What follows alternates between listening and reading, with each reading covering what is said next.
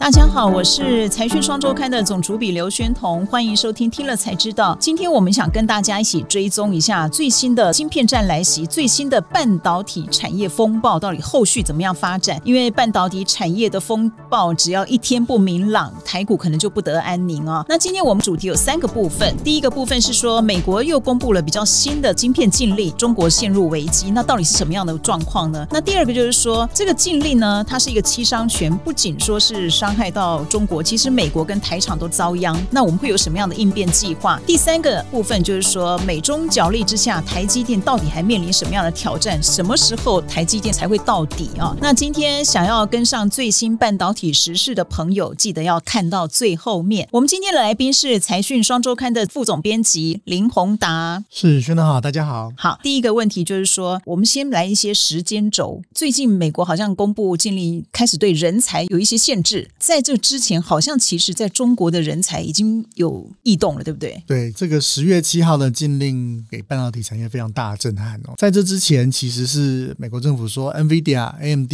哦两个晶片不要去卖中国，他觉得哎这样好像就结束了，就没想到十月七号来了这个。要不要先解释一下十月七号那一个是什么样的禁令？其实有九条，但我把它浓缩一下。三个，第一个呢，就是说，如果十六到十四纳米以下的先进半导体的制造，这个美国是将要对中国要来禁运。高阶的晶片啊，如果是可以拿来做这个超级电脑或者是云端，可能会受到影响。第三个就是 AI 的相关的一些晶片，反正就是算力比较高的就会禁运。那最后一个就是说人才，这个比较特别，过去没有对自然人，过去都是对法人来做一些限制，但这一次是说，如果你是美方的人，如果在没有美国政府许可的状况下，你是不能够去协助中国在半导体的制造，不能够协助中国，否则你就是违反了美国的禁运。那后面细节我们等一下谈。好，这个十月七号开始对人才有所谓的禁令，但是呢，其实我们看到这个新闻之前，其实中国的半导体人才早就在千变万化了。那你要不要告诉我们一些蛛丝马迹呢？对，禁令出来之后，大家就说：“哎呀，这些人这个面临了这个选边的这个危机哦。”可是我就去跟比较高阶的一些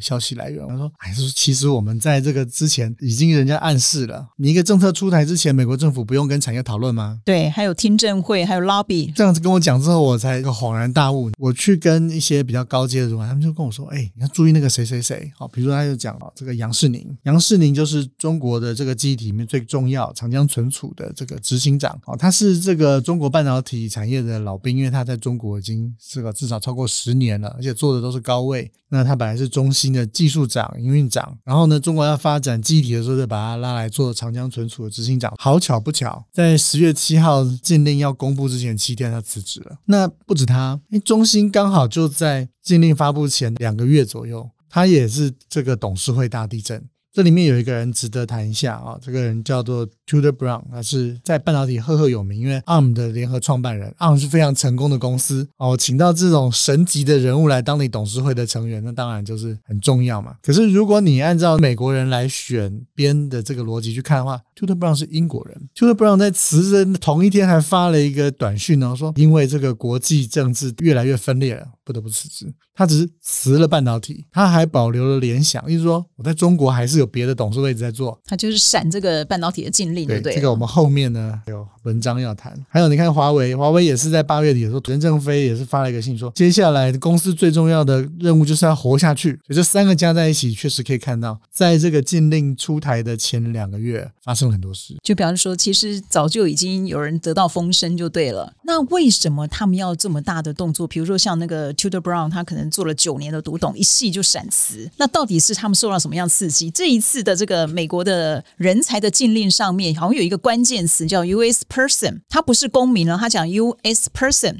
那这个到底是代表什么？我知道你访问了一些法律的专家嘛。我们知道一般来讲，讲美国公民都是 U.S. citizen。那他用这个什么意思呢？我们就去访问有美国执照律师啊，我们访问这个环营的执行长啊李立普。那他就跟我们讲哦，你不能就以为就只有美国人哦。什么叫美国人？在这个法律里，你只要人在美国，他就算你是美国人，你就可以用美国的法律来套在你身上。更严重的一个事情是，他就举孟晚州做例子，当他踏到这个加拿大，他也不知道美国，那美国的友好国家了，他就把他扣押了。如果他认真要执行这一条的话，当你踏到美国的土地的时候，你有可能变成另外一个孟晚舟，然后你就会被扣押。好，他讲了违反有什么代价？其实它有两种，第一种就是罚金嘛，哈，那就违反一次最高可以监禁二十年，科一百万美元的罚金。它其实还有行政罚，意思说，如果你违反的话，以后你任何出口的许可，它都直接拒绝哦，所以其实罚得非常重。所以这也就是，比如说像刚讲中心的独立董事 Tudor Brown，他虽然是英国人，然后但是他也怕哪一天他因为公务的关系飞到美国就变成 US person，所以这一次其实是非常的严厉嘛。那这样对中国以后半导体人才都不可以了吗？都不可以拥有美国籍，还是说他们不敢去美国，还是怎么样？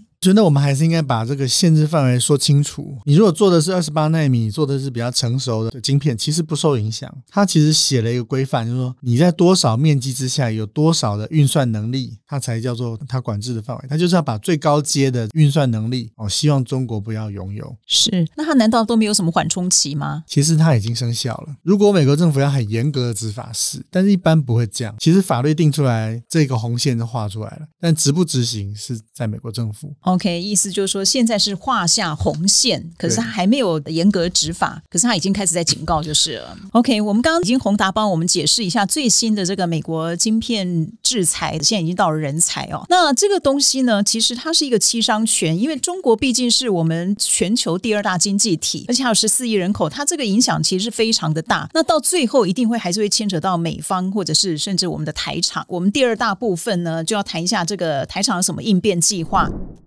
thank you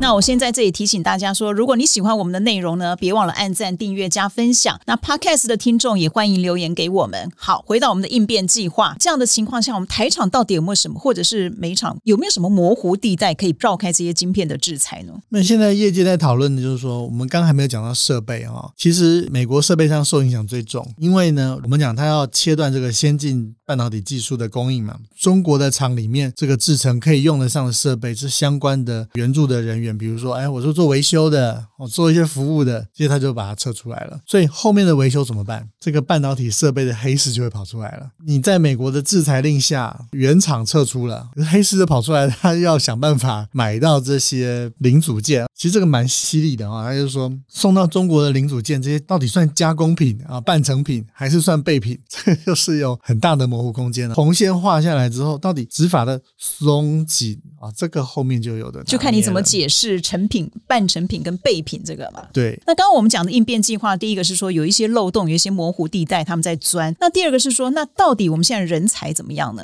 怎么交流？怎么办呢？其实你观察这个，呃，从十月七号之后，很多人其实是他有美国籍，但是。因为军营的关系，他先暂时离开他半导体的工作。对，现在的状况是这样。对，还有就是接下来这个厂商很麻麻烦哦，可能你的美方那边要求你这每一样产品到底有没有到最后供应给这个先进半导体的，对不对？那很繁琐的过程，所以其实这个议题会一直持续下去，我们就要一直观察下去哦。那宏达，我们讲了这么多，其实我们追踪半导体最重要就是回归到我们的护国神山，它所有的压力到最后还是会集结在台积电的股价上面。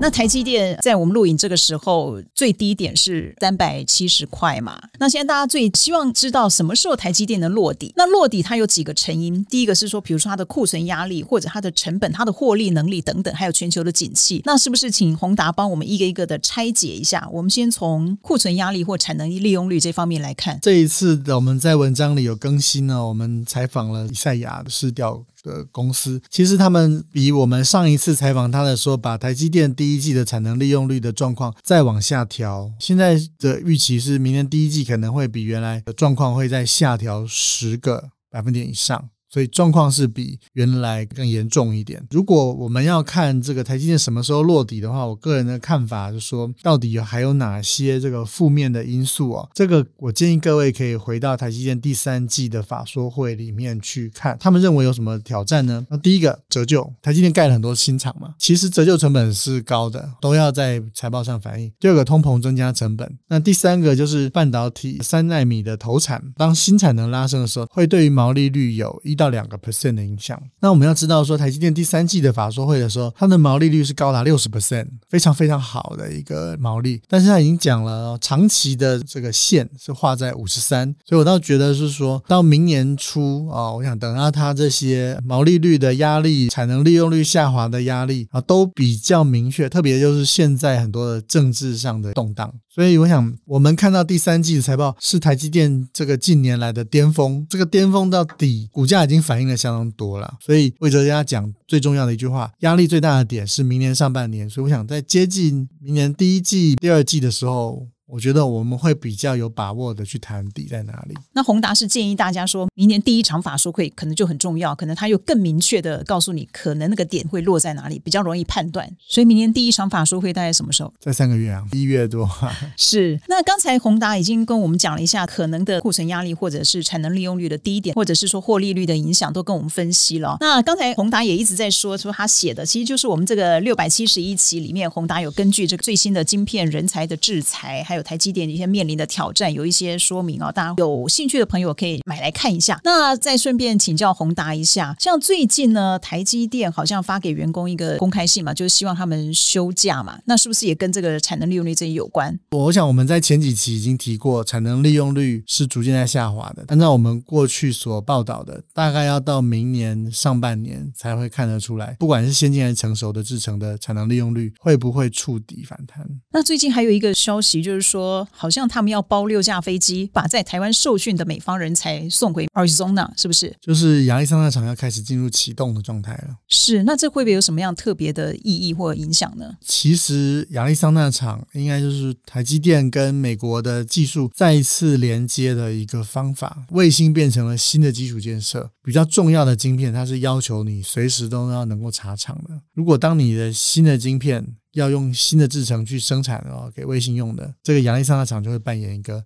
跟台湾不一样的角色。OK，我们刚才大概把这个最新的半导体美国对中国制裁这一部分，还有台积电的这个压力，都大概跟大家陈述了一下哦。好，那接下来呢，我想节目的最后，我们还是来念一下网友在听了才知道第一百零六期半导体库存难消化，黄仁勋亲上火线回应众家媒体的留言。那这边有几个听众朋友，非常谢谢他们给我们的鼓励啊。一个是 Coco Ark，他说非常中性专业的分析。另外一个王告知告诉我们感谢，还有。有 Flory 一六八，他也说了谢谢。其实这些虽然只有两三个字，但是其实对我们来说真的是非常大的鼓励。那还有一个陈燕哦，他是讲说成长的领域都还没有提到，车用跟自动控制根本就没有停歇。况且台积电资本支出计划几乎不变。再说其他追及的厂商支出如果削减的话，要如何？追上台积电，我想这个宏达可不可以帮我们 comment 一下？我想大家都很清楚，就是车用跟风控确实它的成长是相当的大哦。但是如果你去看台积电法说会所提供出来的营收的结构的话，你看到车用目前占台积电的营收大概是百分之五，所以它如果涨一倍的话是百分之十，所以比重目前比较大的还是手机跟 PC 啊，或者是伺服器。所以为什么台积电产能利用率有点下滑？是因为 PC 跟手机的需求空出来的位置，可能车用没有办法。马上就把它填满上去。关于这个资本支出的状况，其实我还是要说，目前全世界半导体还是非常非常竞争的哦。当然，三星是落后台积电，但是它也是在所有对手里面算是相当接近台积电的公司了，所以不能够轻忽这个对手追上来的可能性。那目前不管是这个 Intel 还是三星，都一直不断的在说他们是要砸大钱来追赶这个最尖端的制程哦，不断的要扩